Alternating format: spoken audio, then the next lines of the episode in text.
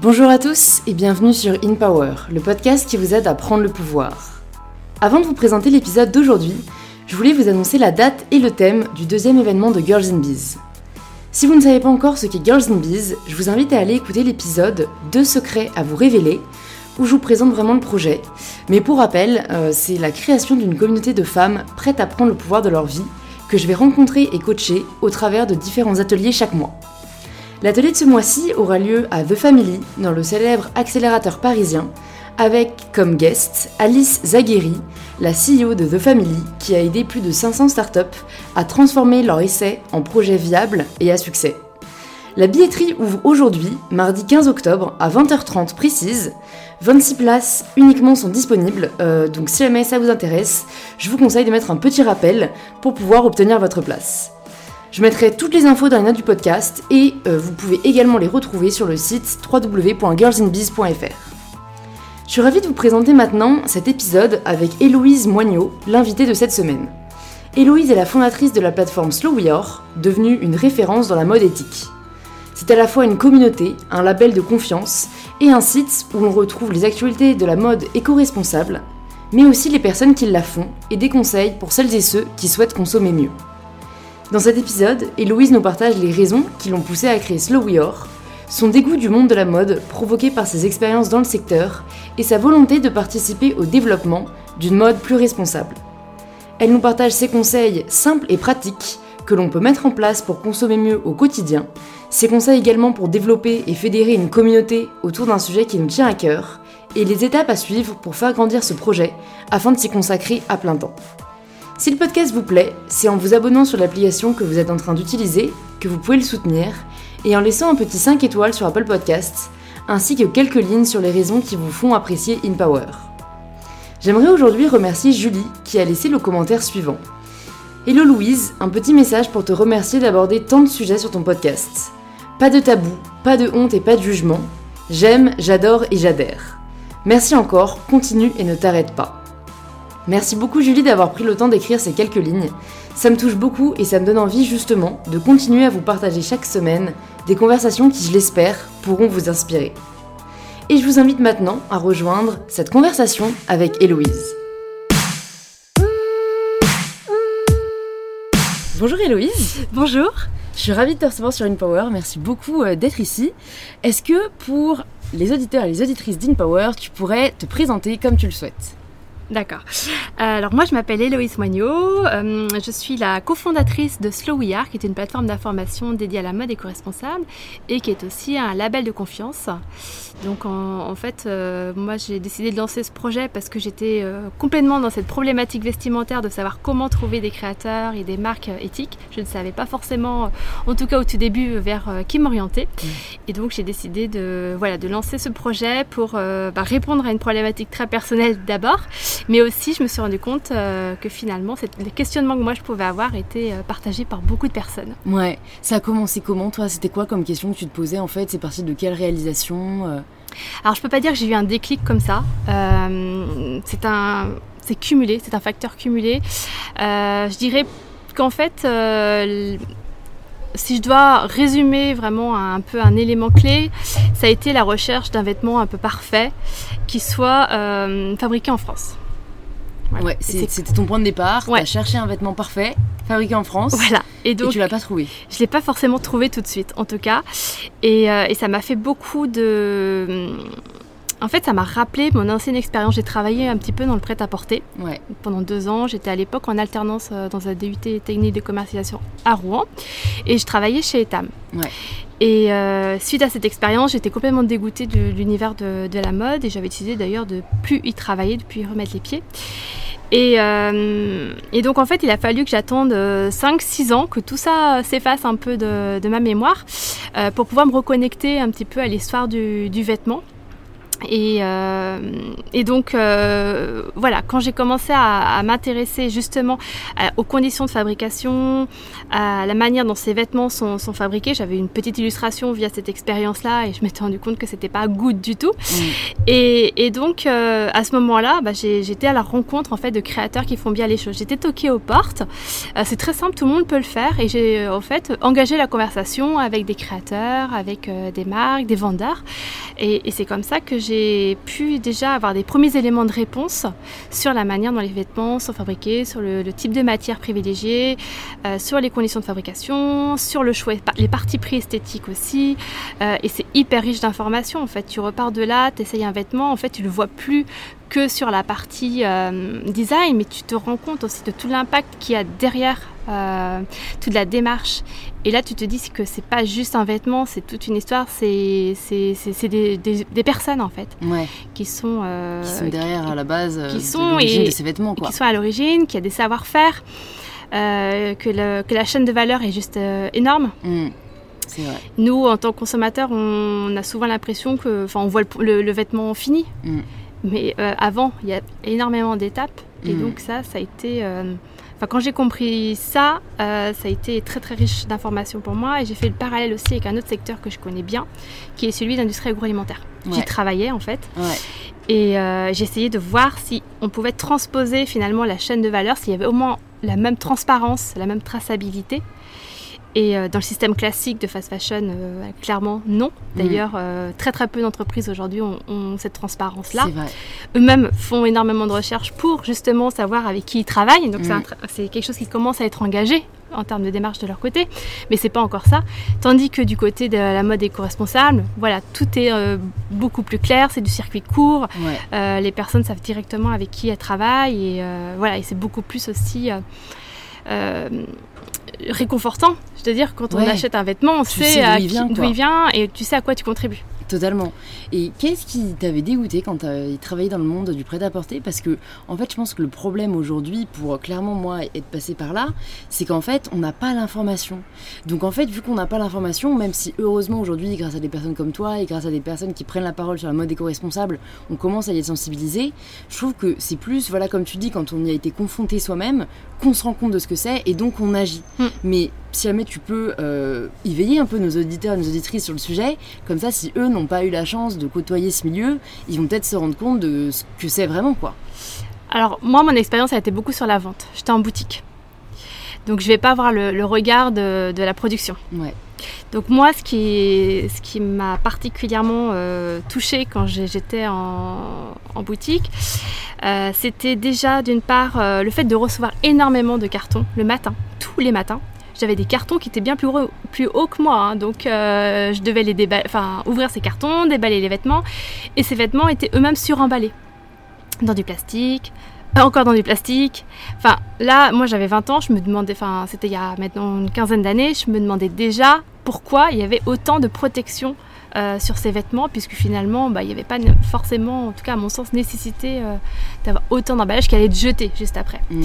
Déjà, ça c'était une première alerte de mon côté, et après, bah, c'est énormément en fait de, de manutention quand même en, boutique. Euh, ce que moi j'avais beaucoup aimé en revanche c'était la relation avec les clientes. Ça, c'est, je me suis euh, beaucoup amusée là-dedans. En revanche, j'étais euh, assez, euh, assez frustrée, je dois dire, parce que je n'arrivais pas à aller beaucoup plus loin dans ma, dans ma relation avec la cliente, dans le sens où moi, j'avais envie de raconter l'histoire du vêtement. Et moi, ce qu'on me demandait très clairement, c'était de, de, vendre de la quantité, donc de réussir à placer un produit supplémentaire pour faire une tenue, etc. mais voilà, j'avais envie d'expliquer comment entretenir le vêtement, d'où il venait, en fait. Toi-même, tu ne savais pas trop. Voilà, je ne savais pas. et je pense que si je l'avais su, je ne l'aurais pas bien vendu. Euh, donc autant, euh, voilà, donc on, très clairement dans le système euh, actuel, quand on est vendeur dans la fast fashion, voilà, c'est très très compliqué. de pouvoir valoriser en tout cas les produits que, que l'on vend. Il n'y a pas de sens dans tout hmm. ça. Ouais. Et donc moi j'étais en quête de sens. Ouais. Donc je voulais d'authenticité, je voulais des vraies relations.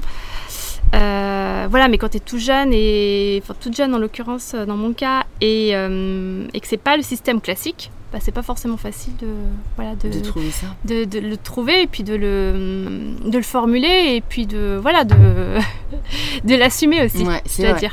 Et est-ce que tu l'as trouvé ensuite quand tu t'es plutôt orientée dans le secteur de l'agroalimentaire? Non, j'ai beaucoup cherché. en fait, j'ai décidé de faire après de faire une école de commerce. Ouais. Et dans cette école de commerce, bah, tout de suite, en fait, j'avais la possibilité de, de choisir des entreprises étudiantes, donc des micro-entreprises. Euh, et j'ai choisi donc de, de, travailler pour deux projets. Un projet à vocation de, enfin, pour promouvoir euh, les produits viticoles, mm. donc des petits producteurs locaux, en l'occurrence c'était la région Bourgogne. L'idée c'était de placer leurs produits, euh, les faire connaître auprès des ambassades pour les valoriser. Et puis un deuxième projet qui s'appelait Duo gagnant. Et l'idée c'était de pouvoir valoriser la mixité sociale dans les zones d'éducation prioritaire. Donc deux gros chantiers. Euh, donc ça a été un moment euh, clé pour moi, parce que déjà j'ai pu me tester un peu à l'entrepreneuriat, à la gestion de projet, euh, sans le savoir que j'allais entreprendre plus tard. Mm. Et du coup, en troisième année, j'ai décidé de faire un mémoire de fin d'études sur la consommation responsable, pour comprendre la perception du consommateur des produits alimentaires. Et en fait, c'est toutes ces petites missions finalement m'ont permis de prendre conscience que je voulais travailler dans un secteur qui ait du sens, euh, voilà, on était à l'époque en 2008-2009. Euh, très clairement, j'ai prospecté, j'ai candidaté à beaucoup d'emplois dans, ce domaine-là, mais j'ai pas réussi. Enfin, il y avait très très peu d'offres. C'était pas la bonne période. Et c'était pas la bonne période. Euh, mon profil, enfin, on cherchait plutôt des personnes plutôt ingénieurs. voilà, sortant d'école de commerce, c'était pas forcément ce qu'ils cherchaient. donc, j'ai travaillé dans l'agroalimentaire. D'accord. Ouais. J'ai travaillé dans la grande distribution un petit peu. Euh, quand même, euh, enfin, qui pour moi se rejoint dans le sens où déjà, alors peut-être que j'étais trop jeune à l'époque, mais ça me paraît hyper précurseur ce que tu me dis. J'ai l'impression qu'aujourd'hui, euh, le débat sur la mode éco-responsable, il date d'il y a 3-4 ans. Alors je sais pas si c'est dans mon microcosme, mais j'ai l'impression que tu faisais partie des pionniers dans le sujet, quoi. Alors la mode éco-responsable, on en parle depuis je pense, plus longtemps. Ouais. Il y a eu des vagues en fait. Ouais. Euh, en réalité, il y a plein de marques qui se sont lancées dans les années 2000. Ok. Qui n'ont pas forcément passé le cap euh, de, la, fin de 2010. parce qu'il y, a eu cette crise économique aussi qui est passée par là. Je pense que les gens, ils ont vraiment aussi fait des restrictions budgétaires. Et donc, du coup, le vêtement, c'est un des premiers postes euh, sur lequel on, voilà, on, coupe un petit peu le, le portefeuille. Mais il y a eu aussi beaucoup l'arrivée, enfin il y a eu l'arrivée à parallèle de la fast fashion. Ouais. Euh, ce qui fait que voilà, pendant plusieurs années, on en a plus forcément entendu parler, et puis bah, maintenant, on en parle beaucoup parce que c'est vraiment inscrit aussi dans les consciences que, en gros, il y a tout ce rapport à l'alimentation qui est beaucoup plus clair de la part des consommateurs. Donc moi, je l'ai vu arriver parce qu'en 2009, quand j'ai fait mon étude, le label AB, le label agriculture biologique, était très peu connu. Il y avait une très faible notoriété. Aujourd'hui, il est connu à 85% des consommateurs. Donc on voit l'évolution en 10 ans. Euh, et, sur la mode, je pense que ça va être pareil. Je pense que vraiment, il y a, vraiment une prise de conscience et les personnes, elles ont envie d'agir déjà bah, pour, euh, pour se sentir bien, elles, et aussi pour avoir plus de sens dans, leur, euh, dans leurs actions quotidiennes. Ouais, je suis d'accord. En fait, je réfléchis à voix haute, mais je me dis pourquoi l'alimentation s'est arrivée un peu avant? C'est parce que il y a eu, en fait, il y a un peu un lien direct, on va dire, entre notre santé et ce qu'on mange. Donc il y a vraiment ce côté, euh, maintenant qu'on a été éduqué sur euh, la malbouffe ou d'où elle vient, on a vraiment ce côté, on veut se nourrir de l'intérieur comme il faut. Et il faudrait que maintenant on arrive à considérer le vêtement comme pas juste quelque chose que tu mets sur toi, mais comme des, des vies que tu impactes, quoi. Mais, j'espère que ce lien un peu plus indirect eh ben, en fait, il est direct. Il est, il est, tout à fait direct, euh, mais ça, on ne le sait pas encore nécessairement. En fait, la crise alimentaire euh, avec la vache folle, etc., a, eu une conséquence directe immédiate sur l'alimentation. Mhm. Aujourd'hui, ce qu'on ne sait pas encore, c'est que les conditions de fabrication en Asie, etc., ont aussi un impact sur notre santé, puisque en fait, euh, les eaux polluées en, Asie, c'est aussi à côté. Il y a quoi? Il y a des champs, il y a des rizières. Euh, le coton, c'est aussi une plante qui, dont les graines peuvent être utilisées dans l'alimentation. On ne le sait pas nécessairement. Euh, mais euh, voilà, il y a, des conséquences par rapport à l'alimentation, il y a des conséquences par rapport aux allergies. Ouais, c'est vrai. Avec les métaux lourds, notamment. toutes les, toutes les micro-particules de plastique qui sont rejetées dans les eaux. Voilà. Mm. Ensuite, on les ingère. Enfin, déjà, les, la faune et la flore sont immédiatement touchés. Mais après, c'est nous, via la chaîne alimentaire. En fait, je pense qu'il faudrait mettre en place je trouve que c'est sympa ce système de notes qui a été mis en place dans l'agroalimentaire. Tu sais, maintenant il y a marqué A, B, C ou D ou E pour les produits. Euh, et, ça permet à un consommateur euh, pas forcément hyper éduqué sur le sujet de voir vraiment ce que vaut son produit. Il faudrait arriver à faire la même chose dans les vêtements parce que c'est très dur pour quelqu'un qui n'est pas éduqué sur le sujet de savoir un peu combien vaut son vêtement en termes vraiment écologiques, tu vois. En fait, et même de respect des conditions des travailleurs et tout quoi. Ah, je pense qu'il faut encore aller plus loin que ça. Euh, parce que, ok, le vêtement, c'est bien de le regarder. Mais au-delà du vêtement, il y a la démarche qu'a l'entreprise. Mmh, c'est vrai. Et euh, en fait, si la démarche de l'entreprise est, éco-responsable, le vêtement, par essence, le sera d'autant plus. Ouais. Donc il ne faut pas rester, enfin en tout cas à mon point de vue, focalisé que sur le produit. Il faut regarder aussi qui, euh, toutes les parties prenantes. Mmh. toute la chaîne de valeur de ce vêtement pour pouvoir agir sur tous les leviers en fait. Mais est-ce que tu penses que c'est. Moi, je suis d'accord avec toi, mais en fait, je me dis réalistiquement, est-ce que tous les consommateurs peuvent connaître tous les engagements de toutes les marques? Tu vois, imagine, tu vas à l'étranger, tu vas dans une boutique euh, en Allemagne, c'est hyper dur pour toi de savoir. Euh, quels sont les engagements de la marque, à part s'il y a des panneaux partout dans le magasin, tu vois. Alors, Alors que s'il y a une note sur le vêtement qui a été maintenant euh, obligatoire, rendue obligatoire par, je sais pas, la Commission européenne, et que tu as sur l'étiquette C, ben tu sais, tu sais que derrière cette charte correspond à, bah, par exemple, peut y avoir dedans euh, les engagements de l'entreprise, tu vois. Mais il y a des, pour moi, j'imagine vraiment des critères très, euh, voilà, euh, la matière, les engagements de la marque, je sais pas, même les déchets qu'ils consomment, enfin tu vois, un truc vraiment complet qui permet pour nous de mesurer ce que vaut le vêtement. Alors je sais pas si c'est en termes de mesure qu'il faut regarder les choses ou en termes d'indice de confiance, comme ce que nous on fait. Ouais. Euh, nous, on est plutôt parti sur, euh, sur le label de confiance. Euh, parce que ça nous semble le plus, le plus juste et le plus transparent auprès, auprès des consommateurs. D'autant plus que dans la mode éco-responsable, il y a plein d'engagements différents. Et c'est difficile de dire que telle et telle démarche est mieux ou moins bien. Si on fait de l'upcycling, bah, c'est très bien. On évite de créer de la nouvelle matière. si on fait du coton bio, c'est très bien. C'est toujours mieux que le coton conventionnel. Euh, c'est des matières naturelles. Dans l'upcycling, ça peut être des matières euh, synthétiques. Hmm. Voilà. Donc c'est difficile en fait euh, de pouvoir donner comme ça une, note. C'est pour ça que je parle de démarche. Parce que ça a plus de sens en tout cas. Ouais, c'est vrai. Et donc vous, vous avez mis en place un label Slow Voilà. Donc nous, en fait, Slow a sa plateforme d'information. Ouais. Et associé à ça, donc il y a le, les, marques et boutiques labellisées. Il y a une rubrique vraiment dédiée sur la plateforme. Mm. Et donc n'importe quel consommateur qui, qui, va sur le site, il trouve euh, toute une présentation des marques qui sont, qui sont labellisées. Aujourd'hui, il, y en a, il y en a 70. Et donc, ça va être sur des engagements comme, euh, enfin, en fait, nous, on a, pour créer ce label, on a fait un manifeste déjà qui euh, reprend en fait 23 engagements éco-responsables. Par exemple, on va présenter ce que c'est que le Made in France, l'upcycling, euh, le zéro déchet, euh, le commerce équitable, euh, les marques véganes, le, Made in Europe, le savoir-faire. Voilà, c'est des exemples d'engagement. Et ça nous a aussi été utile pour créer donc une grille de lecture, un référentiel qui nous sert à auditer chacune des marques chacune aujourd'hui des marques qui veut euh, rejoindre le label Slowya est passée en revue sur sa gouvernance, sa RSE, donc la responsabilité sociale des entreprises, euh, sa chaîne de valeur, euh, c'est-à-dire savoir avec qui il travaille, est-ce qu'il a cette vision de savoir qui, est son, fournisseur de, par exemple, de coton, de lin, de laine, et quels sont les engagements éco-responsables qu'il veut, veut défendre. Et donc, admettons qu'il euh, voilà, veut défendre un engagement de Made in France, on va lui demander de se justifier aussi sur cet engagement-là, de nous expliquer ben, en quoi son produit est fabriqué en France. Euh, euh, et, donc, cet engagement sera ensuite validé ou invalidé. Et nous, on regarde vraiment la démarche globale. Il faut que ce soit cohérent. Ouais. Il faut, que ce soit, il faut que la marque soit transparente. Elle ne peut pas être labellisée si elle nous cache des choses. Mm. il faut qu'elle soit éthique.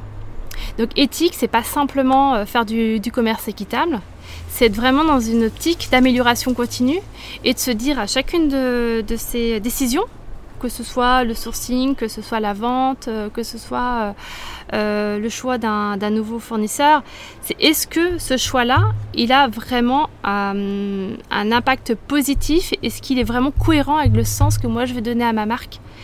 Et ça permet vraiment à, la marque d'être dans une amélioration continue parce qu'aujourd'hui, euh, voilà, il n'y a pas de marque parfaite. Hmm. Dès l'instant qu'on produit, de toute manière, euh, voilà, on pollue. Donc c'est euh, comment je, je, mets tout en œuvre pour pouvoir avoir un impact minimum. enfin négatif hmm. et justement avoir et maximiser en fait le fait de d'aider en tout cas à ce que l'industrie textile aille mieux. Euh, si c'est ça qu'il veut défendre. Et au-delà de ça encore, plus, plus largement, euh, en quoi je veux contribuer au changement dans le monde? Ouais. Je me pose une question à la suite de ce que tu viens de dire que je trouve très intéressant et je pense que peut-être euh, d'autres peuvent se la poser. C'est comment est-ce que toi, du coup, tu, tu manifeste, on va dire, ton engagement même au niveau de la mode éco-responsable dans ton quotidien. Parce qu'en fait, ce qui fait peur aux gens qui commencent à être sensibilisés, on va dire, au respect de l'environnement de manière générale, c'est la peur de jamais assez en faire. Ah et la peur, tu ah vois, d'un peu du syndrome de l'imposteur, euh, de la personne éco-responsable. Alors moi, les, gens qui écoutent ce podcast savent, euh, pour moi, tout pas dans la bonne direction est déjà un pas qui doit être encouragé. Mais voilà, c'est des personnes qui peut-être euh, vont consommer mieux au niveau de, la mode, mais bah, voilà, vont peut-être continuer à manger de la viande ou, et vont avoir peut-être, tu vois, cette espèce de, syndrome de l'imposteur. Alors ça m'intéresse, même si voilà, ce n'est que Alors, ton propre avis, mais, mais dis-nous toi, comment est-ce que tu envisages, on va dire ce que moi, parce que en fait, t'es quand même dans ce souci de respect de l'environnement à la base. Tu Tout à fait. Mm, mm. Préservation des savoir-faire. Et... alors, euh, alors, moi, je pense pas être exemplaire. Hein. donc déjà, je veux rassurer euh, tout le monde euh, là-dessus parce que je pense qu'il faut pas se prendre trop la tête. Faut y aller pas à pas. Il faut prendre les choses parce qu'elles semblent le plus simples au départ. Parce que plus on va mettre en place des, actions assez simples, bah, finalement, plus on va s'auto-récompenser en disant bah voilà, c'est pas dur, on va en parler aussi autour de soi de ces petites actions. Alors moi, comment j'ai commencé euh, Alors, euh, j'ai commencé à regarder euh, du côté des marques éco-responsables. Ouais. Donc ça c'était mon premier, je crois, ma première action. Et avant de commencer à acheter, j'ai fait un bilan de mon dressing. Voilà, j'ai regardé, j'ai fait un état des lieux de ce que je portais, de ce que je portais pas, et j'ai fait un vide dressing. Je dirais que c'était la première action que j'ai entreprise euh, avant de me lancer et, de créer euh, déjà un site qui s'appelait à l'époque EcoFashion Paris et ensuite euh, Slowia. Et donc j'avais réuni en fait plusieurs personnes qui étaient, que j'avais contactées sur les réseaux sociaux, sur Facebook. J'avais créé un mini groupe de vide dressing. Okay, parce que je voulais pas organiser ça toute seule. donc on était huit, filles à avoir organisé ça sur une après-midi. On, a, on a vendu un tout petit peu de vêtements, mais c'était surtout on a fait du troc. Donc on a, on a finalement échangé des vêtements. Euh, et, ensuite, une fois que j'avais libéré mon dressing en utilisant aussi des, sites euh, de vente en ligne ou euh, des dons, où, j'ai beaucoup déposé aussi au relais, j'ai commencé à... Alors c'est vrai, j'ai eu un peu une étape un peu intermédiaire où je sentais que finalement tout ne s'associait pas convenablement. Et donc j'ai commencé à réfléchir aux vêtements qui un peu intemporels, qui pourraient aller quasiment avec tout. Et donc là, j'ai commencé à me rapprocher de ce qu'on appelle la garde-robe minimaliste. Ok. Pour voir un peu les, meilleures associations possibles. Je pense pas encore être à, euh, une garde-robe minimaliste parce que c'est quand même très, très. Euh, enfin, il y a très, très peu de pièces. Euh, moi, j'ai gardé quand même des pièces de, ma vie d'avant parce que je les trouve chouettes. J'ai toujours quand même regardé la qualité des vêtements. Donc, moi, elles me plaisent. Donc, je vois pas pourquoi je les donnerais. Ouais dans tous les cas. Dans voilà, et c'est aussi la fonction. Ça, c'est ce que j'aimerais aussi faire passer comme message. C'est que je pense qu'il ne faut pas se dire tout de suite, euh, enfin, il ne faut pas se culpabiliser en tout cas de pas forcément pouvoir acheter une pièce euh, éco-responsable. Si euh, la personne a déjà dans sa garde-robe plein de vêtements qu'elle aime porter, j'ai envie de dire qu'il faut qu'elle prolonge l'usage de cette garde-robe le plus longtemps possible. Ouais. Et là, ce sera déjà une démarche ultra éco-responsable. Ce sera super. Hmm. Euh, et c'est quand elle aura besoin d'acheter quelques pièces, bah là, on lui recommande finalement de se tourner vers, euh, vers des marques éco-responsables. Ouais, totalement. C'est euh, c'est un petit peu ça. L'idée, c'est. Voilà, donc du coup, il n'y a aucune pression. Ouais. Et puis après, il y a des façons simples aussi d'être plus éco-responsable. Ça va être mieux entretenir ses vêtements faire attention aux étiquettes d'entretien, donc à la température. Enfin, ça sert à rien de laver une robe à, 50 degrés. Hein, vaut mieux la laver à froid, à la limite, ou à la main si c'est une robe délicate. Euh, voilà, euh, passer peut-être à la lessive qu'on en fait soi-même, c'est franchement pas compliqué. On en fait toute une montagne, mais en fait, euh, mm. c'est super simple. Et en plus, on fait des économies en mm. faisant ça. Et puis, c'est réparer aussi ou customiser certains, certains vêtements. Ok. Et donc, et ça, quand tu customises aussi, je trouve que c'est vraiment très valorisant comme travail. J'aime bien cette idée de donner une seconde vie. Parce que, bah, en fait, ça permet de, déjà de, de se familiariser à la couture. Mm je pense qu'on a perdu euh, quasiment le sens hein, de. Ouais, moi j'ai déjà regretté sur ce podcast qu'on n'ait pas de cours de couture à l'école. Hein. Oui, ah bah ça euh, complètement. Euh, enfin, dans les années 60, enfin, je sais que ma mère, elle avait des cours de couture. Ok. donc voilà, nous aujourd'hui, on n'a pas appris ça. Il y a déjà, a, qui est très drôle, c'est que nous, on a lancé, enfin, on a créé un article sur comment recoudre un bouton, sur faire un ourlet. Hmm. D'ailleurs, c'est une personne qui fait de l'upcycling qui, qui a contribué à l'écriture de cet article, qui s'appelle euh, Laurie Raffalen et qui a un site qui s'appelle Un trésor dans mon placard. Et, et, en fait, cet article a, eu un succès fou. Et quand j'en avais parlé à Thomas, donc mon associé, il me dit mais non mais tu vas jamais publier ça, ça va pas marcher, euh, ça intéresse personne, tout le monde sait coudre un bouton. et, non. et, en fait non non pas du tout, euh, pas du tout parce que pour nous c'est un béaba. Mm. Mais moi, en Eco Fashion Tour, euh, ce sont des, balades shopping que je propose en Paris. Euh, je voyais bien que les personnes me posaient, des questions, comme ça. Et donc, ça, voilà, l'upcycling et, enfin, le, en tout cas, le, fait de, reprendre un peu la main sur, sur la couture pour valoriser, customiser son vêtement, ça, permet aussi de, prendre le temps. Ouais. Il y a une autre question que je me posais, c'est donc tu mentionnes le fait que tu t'es intéressé à la mode éco-responsable et que tu as tout de suite créé un site. Euh, souvent, il y a aussi syndrome de l'imposteur de ben, j'ai une nouvelle passion ou un nouvel intérêt, mais peut-être que ça intéresse personne ou peut-être que j'ai pas assez bien en parler et on le garde un peu pour soi alors que secrètement on aimerait faire quelque chose. Est-ce que toi, tu t'es tout de suite dit que tu avais envie de le partager?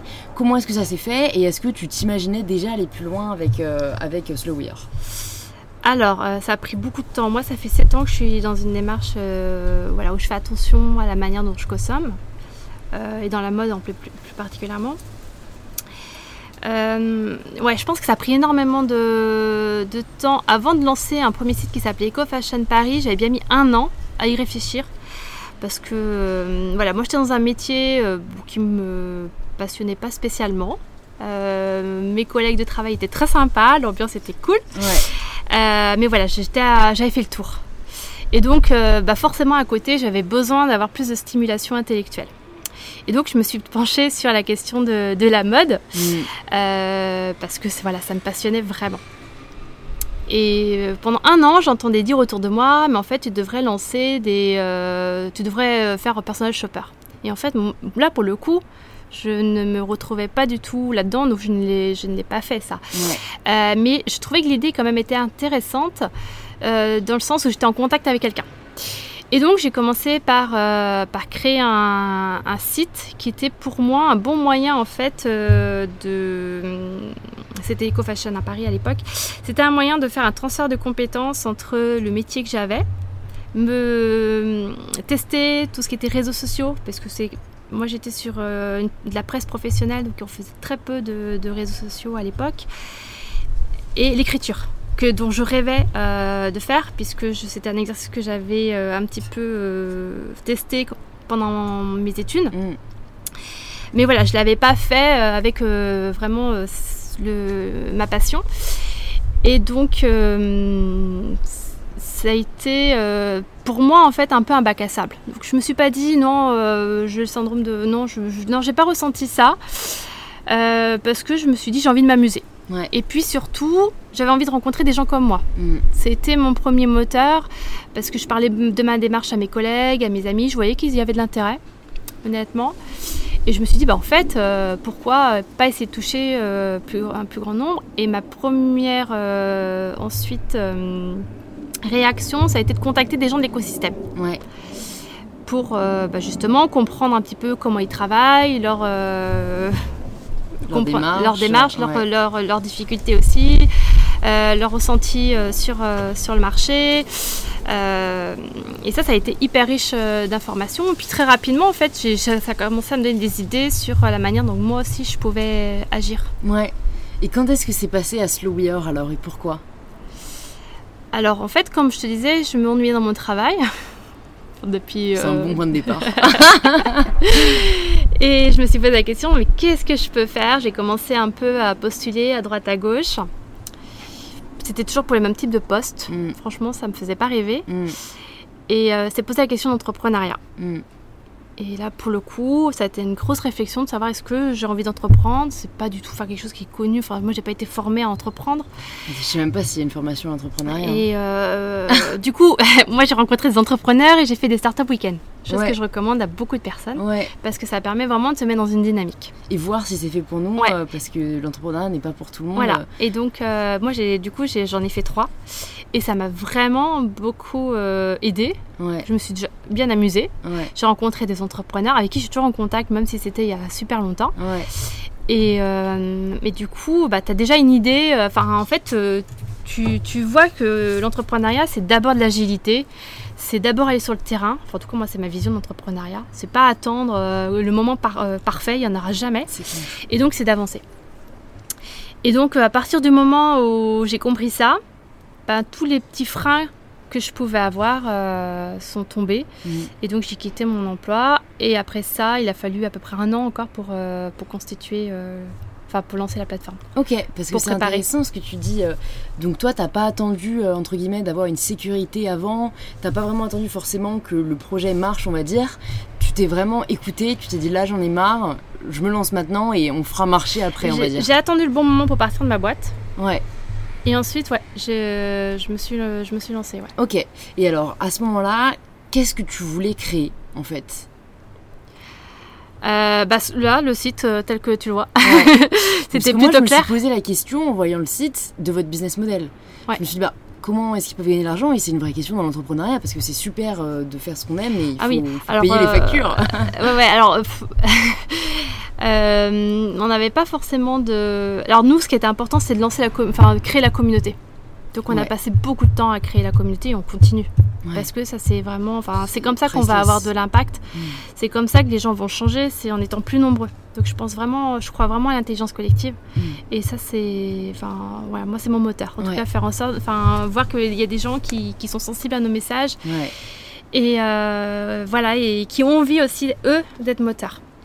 Donc ça, c'était les premiers mois. On s'est beaucoup focalisé là-dessus, sur, sur le contenu, avant d'avoir un business model. J'allais te dire, euh, en fait, euh, si tu peux nous partager même, euh, à partir du moment où vous avez réalisé que vous vouliez vraiment construire une communauté, quelles a été les étapes que vous avez suivies? Parce que j'imagine que peut-être que d'autres auditeurs et d'autres auditrices se posent la question.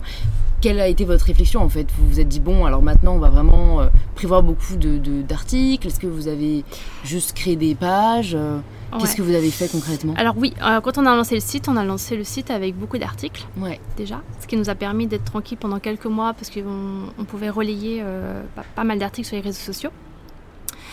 Euh, il y a des Eco Fashion Tours aussi qui étaient, qui enfin c'est des bons relais. Hein. L'événementiel c'est super important. Donc dès le début vous vous êtes dit on va organiser ces visites dans Paris bah, en fait, les visites, pour éduquer Je les ai faites avant de lancer Slow Ok. les Eco Fashion Tours, c'est pour ça que le nom est différent aussi parce que ça vient d'Eco Fashion Paris bah ouais. à la base. Et, et en fait ces, ces formats-là je les ai lancés parce que moi je me sentais seule dans ma démarche. Ouais et j'avais envie de rencontrer des gens comme moi. Carrément, je comprends. C'était vachement plus moteur. Ouais. Et c'est plus stimulant, plus enrichissant. Et je pense que c'est comme ça que le changement va se faire, c'est en rencontrant des gens comme nous. qui, euh, qui vont parler à d'autres, ouais. qui vont se dire bah tiens regarde moi j'ai entamé quelque chose c'est facile euh, puis euh, qu'on le dise avec le sourire et avec beaucoup de, passion bah, ça va donner envie mine de rien à peut-être entamer enfin en tout cas ça va attiser une forme de curiosité ouais donc moi je crois beaucoup du coup à, ça, au bouche à oreille, aux événements pour créer euh, sa première euh, communauté, au contenu de qualité. Euh, et puis bah, il y a le référencement aussi. Hein. Ouais, le SEO, mine de rien. Tu penses que c'est encore un rôle important aujourd'hui? Moi, je me pose la question à une époque où personnellement, je ne consulte plus beaucoup de sites. Tu vois, et on est tellement plus sur les réseaux. Alors, après, mm. je dis ça, mais d'un côté, on est tous en train de parfois de taper les trucs sur Google. Bah, Nous, l'origine de notre trafic, c'est beaucoup les moteurs de recherche. Ouais, ok. C'est important de savoir ça aussi. hein. Et du coup, une fois que vous avez créé cette communauté, quelle a été votre, euh, votre réflexion? Euh, bah, je dirais que c'est de continuer à la, à la faire grandir. Ça, c'était, Ouais. euh, ça, c'est toujours hein, d'actualité. Et le but aussi, c'est de faire en sorte que cette communauté puisse directement trouver les solutions pour mieux consommer. Ouais. Donc ça passe par la partie média, Ouais, mais aussi par la partie label. Parce que du coup, toutes les marques qui sont mises en avant, dont on fait euh, finalement la promotion sur notre site et sur nos réseaux sociaux ou lors de nos événements, ce sont des marques dont on connaît parfaitement euh, les, démarches, Mhm. l'histoire, les- même euh, les convictions personnelles. On s'intéresse beaucoup aussi à la personnalité du, du ou de la ou de les fondatrices. ouais. Parce que c'est c'est gage aussi d'authenticité, de sincérité. euh, et ça, ça te donne aussi des indicateurs sur là où l'entreprise veut aller. Totalement. Et donc ça, ça- voilà, ça rassure aussi beaucoup sur, euh, sur la nature de, de la démarche. Euh, et donc du coup, l'idée, c'est vraiment de me faire matcher euh, quelque part l'offre et la demande. Ouais, c'est vrai. Sauf que nous, on veut pas être un site marchand. Donc on n'est Bah ouais. pas. L'idée, c'est d'abord passer l'info. Donc tous les, tout ce qu'on essaye de, de passer comme message, c'est des choses qui vont permettre de, de pouvoir donner des indicateurs, soit sur l'éco-responsabilité, euh, soit du storytelling, parce que c'est important de comprendre euh, bah, pourquoi le tel et tel créateur euh, s'est lancé sur telle et telle euh, démarche. Ouais, Et puis bah, faire vivre l'histoire aussi, euh, l'univers stylistique de la marque. Parce que, ok, c'est bien d'avoir une démarche, euh, mais c'est aussi important que ce- le vêtement fasse. euh, Enfin, en tout cas, on ait envie de le porter parce Mhm. que, euh, au-delà de, de- de toutes les belles valeurs qu'il peut avoir, eh ben, il est beau. c'est ça. Il faut pas oublier quand même ce, ce côté-là. Et ça, c'est important de le souligner parce que euh, parfois, peut-être, je pense, les gens ont l'idée de la mode éco-responsable comme c'est plus qu'uniquement euh, euh, la matière ou l'histoire qui compte. Non, on- il faut pas sacrifier en soi Bah, en fait, ça non plus, devrait. quoi. Les, les deux. euh, voilà, normalement, c'est. Enfin, je veux dire, un vêtement, ça, ça devrait être normal. Enfin, c'est normal qu'il soit, qu'il porte des valeurs, qu'il soit beau. Ouais, Aujourd'hui, c'est plus le cas. ouais. Euh, mais heureusement, avec euh, tous, les, tous les créateurs que nous on connaît, on, on sait, enfin on est hyper optimisé là-dessus, on, sait qu'on peut s'habiller de manière euh, éco-responsable et être fier de son style, revendiquer ses valeurs et aussi sa personnalité. Totalement. On le voit aujourd'hui, tu es très bien habillée. Mais les auditeurs ne peuvent pas le voir. et du coup, ça ressemble à quoi une journée dans ta vie? Alors, euh, pouf, c'est un peu la course. Je suis pas très slow. Uniquement sur le papier. Bon, je, je tends à le devenir euh, parce que je, voilà, je, je- je prône quand même. T'en as conscience, quoi. de- de- voilà, je, sais que voilà, il faut faire des pauses, il faut apprendre à, en tout cas, à, le- à le- à les faire. Mais quand on est entrepreneur, en fait, faut, voilà, c'est ça. C'est super dur. Faut On n'a pas envie d'un côté en faut fait. tout faire. On puis- aime ce rythme. et je suis portée par la passion aussi. Ouais. Donc du coup, en général, ma journée commence euh, par, euh, oui, le- enfin la lecture des, enfin ou la journée de travail hein, commence par la lecture des mails, Ouais. euh, par les réseaux sociaux, regarde un peu ce qui s'est passé, premier rendez-vous téléphonique ou rendez-vous physique à Paris, Ouais, Euh, parce que moi je suis en Ile-de-France, mais je viens pas à Paris tous les jours. ok. Donc du coup, euh, je travaille euh, de- depuis chez moi Ouais. aujourd'hui. Donc je cherche aussi des bureaux sur Paris. Et sinon, je fais deux, trois journées par semaine sur Paris. Où là, je groupe tous les rendez-vous. Donc Ouais, là, c'est sportif. Ah et là c'est des... aujourd'hui c'est une journée rendez-vous. Ouais, encore ça va parce que ça- elle a commencé à midi la journée de rendez-vous. Ok. Donc, euh, Parfois donc ça va. le matin et tout. Euh, mais la semaine prochaine, ouais, j'ai en plus, euh, ouais, ouais, j'ai une journée euh, marathon. Je connais ce genre de journée où toi-même tu sais pas comment tu vas y arriver et à la fin t'es trop fier de toi et d'un côté t'as pas pu vraiment en profiter en fait. Mais en fait, en général, dans toutes ces journées-là, on rencontre des personnes qui sont comme nous, qui sont super motivées, qui sont passionnées. Donc du coup, en fait, tu- enfin, c'est, ça, ça recharge les batteries, mais C'est vrai, c'est vrai. Je suis très d'accord. Donc ok, donc en fait une journée c'est plutôt pour toi principalement des rendez-vous Ouais. et une partie de travail chez toi où tu te Ouais, et quand je de travaille de chez moi, c'est beaucoup de communication, c'est de la rédaction d'articles, c'est de- des contacts avec les journalistes, Ouais. parce qu'on travaille avec une équipe éditoriale, Mm. euh, donc des journalistes de formation. Et après, ça va être des interviews, des, euh, Ouais. des rendez-vous et des surprises, des rendez-vous comme Parfois, ça qui pas arrivent. prévoir, hein. voilà. Ok. Et ton associé Thomas, est-ce que tu peux nous dire euh, ce qu'il fait et quand est-ce qu'il a rejoint l'aventure? Alors lui, il est ingénieur de formation. Ok. Euh, D'abord dans, dans l'automobile, donc euh, là aussi rien à voir avec la mode. Euh, il m'a rejoint dans l'aventure avant la création du, du site. Donc c'est lui qui m'a aidé sur, euh, déjà les premiers recueils des besoins. On a fait quelques études de marché notamment euh, quantitatif pour avoir quelques idées sur l'intérêt ou pas de lancer la plateforme. Euh, mais bon, les, retours n'étaient pas spécialement euh, très positifs sur certains, certaines choses. Donc en fait, on a suivi notre intuition pour lancer notre site. Et c'est lui qui a fait le site aussi. Ouais, donc ça c'est comme ça que ça a commencé. Et lui, sa mission, ça va être surtout le développement du label. Donc c'est c'est vraiment ses compétences, pour le coup, qui sont mises à l'honneur avec euh, cette mission-là. Et puis les relations avec les marques. Parce que les marques, une fois qu'elles sont labellisées, elles font partie d'un réseau. Et on les aide aussi à grandir et à se connecter les unes aux autres ou avec d'autres personnes de l'écosystème pour que euh, leurs petits problèmes euh, X ou Y puissent être résolus parce qu'ils ont pu, ils ont pu échanger ou être mis en relation avec telle et telle personne. Voilà, il va y avoir ça. Et puis toute la partie euh, aussi, euh, là on est beaucoup sur les salons, parce que c'est une demande des marques aussi de, pouvoir être visible euh, pour trouver d'autres formes aussi de, de, distribution. Et donc voilà, il gère aussi toutes ces relations-là. Ok, trop cool. Et j'ai vu que vous aviez pas mal de, de ouais, euh, euh, de personnes qui ont rejoint le projet. J'imagine plus à titre bénévole euh, qu'autre chose. Comment est-ce que ça s'est fait? Comment est-ce que vous recrutez, on va dire? C'était vraiment Comment est-ce que l'équipe se forme? Ouais, tout au début en fait de la plateforme. avant de lancer, justement, on a, on a cherché des personnes qui pouvaient nous aider mm. pour la rédaction d'articles. Et donc, comment ça s'est fait du bouche à oreille, on a passé des annonces qui euh, sont tombées entre les mains des bonnes personnes. Et donc comme ça, on a pu vraiment bien s'entourer. Ok, et donc vous êtes combien à peu près aujourd'hui Là, alors on est euh, sur l'équipe éditoriale. Alors ça peut, ça peut un peu bouger, euh, mais je dirais qu'on avance très sereinement avec 3-4 personnes. Ok, c'est cool. qui sont freelance aujourd'hui. Ok. Et comment est-ce que tu arrives, on va dire, à hum, toi, euh, continuer à entretenir, euh, tu vois, ta motivation, ta, vision pour euh, ce qui arrive à venir, et peut-être même comment tu arrives à surmonter parfois les périodes difficiles, parce que c'est aussi ce que rencontre tout entrepreneur, et on n'en parle pas beaucoup. Ouais. Alors moi j'ai l'avantage d'être, enfin on est deux. Donc, j'exprime. Je suis quelqu'un d'assez euh, émotif de toute manière. Donc, du coup, quand ça va pas, je l'exprime. Ça se voit et donc, du coup, ça me, en tout cas, euh, le fait d'échanger, euh, ça permet tout de suite d'évacuer. Il y a ça. et puis, je pense que c'est en avançant, en faisant. C'est-à-dire ne pas se laisser c'est pas parce que tel jour c'est pas bien, parce que voilà on n'a pas le moral pour X raison, euh, que voilà euh, les choses ne, se font pas. Euh, voilà, je pense qu'il faut voilà qu'il faut pas rester focus sur quelque chose qui va pas, mais continuer à faire sa journée normalement, au mieux, Et puis bah parfois il y a des bonnes surprises, des, voilà un message qu'on n'attend pas.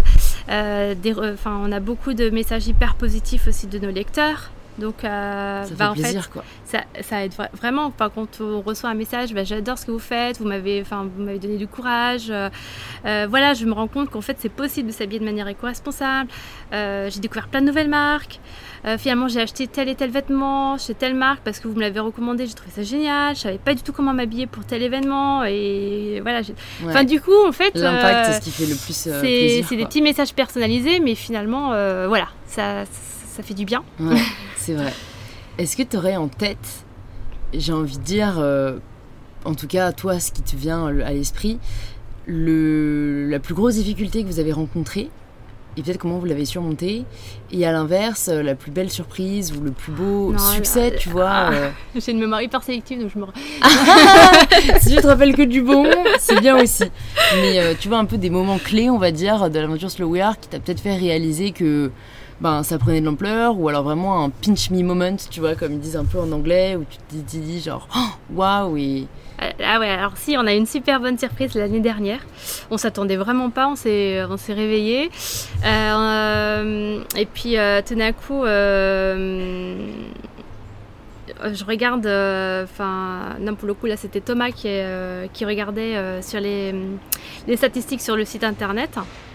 Et là on voit 1000 visiteurs en temps réel on s'est posé la question, mais en fait, comment c'est possible euh, Voilà.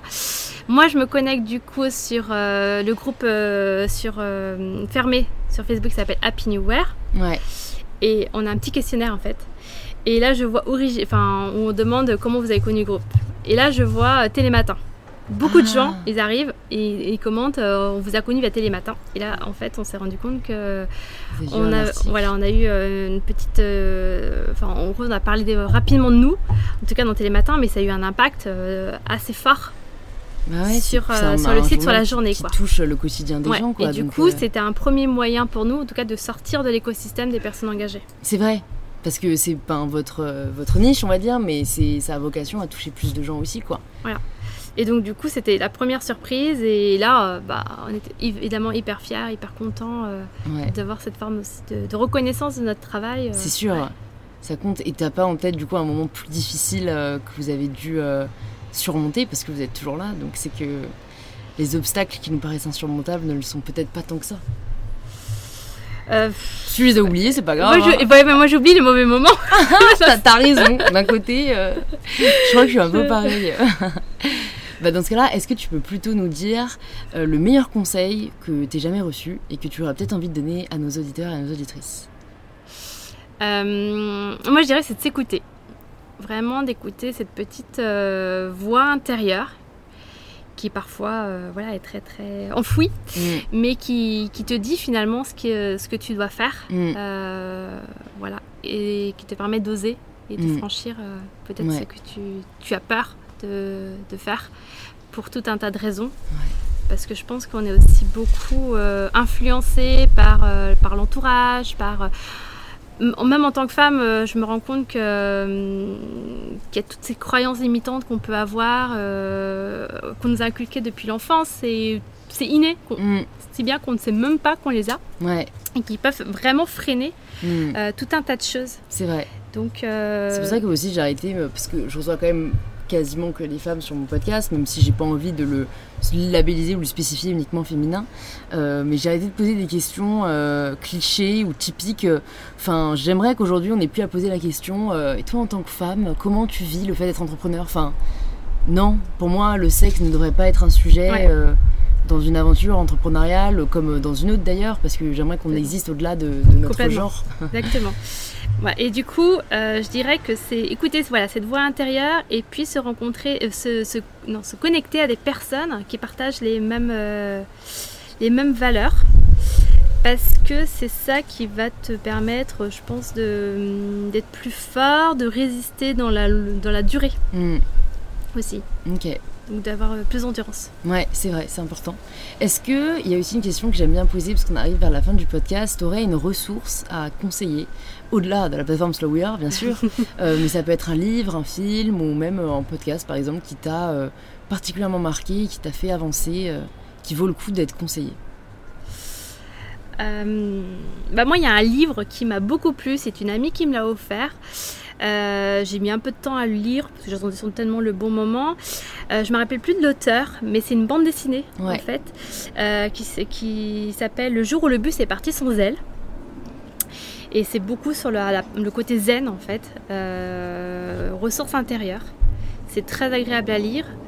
Euh, moi, j'ai lu à un moment où bah, j'avais euh, certainement une petite euh, Un petit coup de mou. petit coup de mou, je sais plus lequel. je me rappelle. C'est bien, plus, mémoire sélective Mais je me rappelle de ces livres.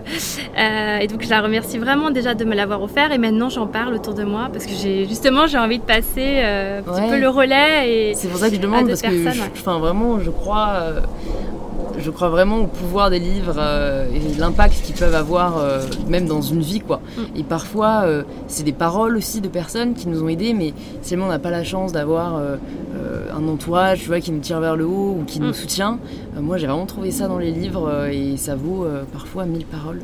tout à Donc, fait. je mettrai ça dans les notes du podcast et je vais te poser ben, la question signature du podcast In Power. Ça signifie quoi pour toi prendre le pouvoir de sa vie? C'est oser. Oser euh, sortir sa zone de confort, s'écouter, s'affirmer. C'est cool, on a Euh, une belle liste de mal, verbes. J'aime beaucoup ton approche. euh, on voit les mots qui te viennent quand tu penses à, à ça, c'est très cool. Ok, bah écoute, merci beaucoup Héloïse d'être venue sur Merci, InPower. Louise. Où est-ce qu'on redirige les personnes qui nous écoutent, qui veulent en savoir plus sur ce que tu fais et sur tout le projet Slow We Are?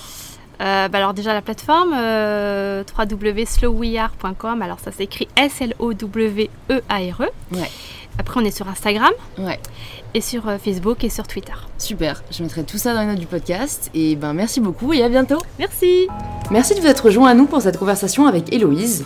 Si elle vous a plu, vous pouvez nous le faire savoir en partageant une story, en identifiant slow.we.or et mybetter-self pour que l'on puisse vous remercier et échanger avec vous. Vous pouvez également en parler aux personnes autour de vous qui pourraient être intéressées par cet épisode et vous retrouvez comme d'habitude toutes les informations dont on a parlé dans les notes du podcast. Je vous souhaite une excellente semaine et je vous dis à mardi prochain pour le tout nouvel épisode d'InPower.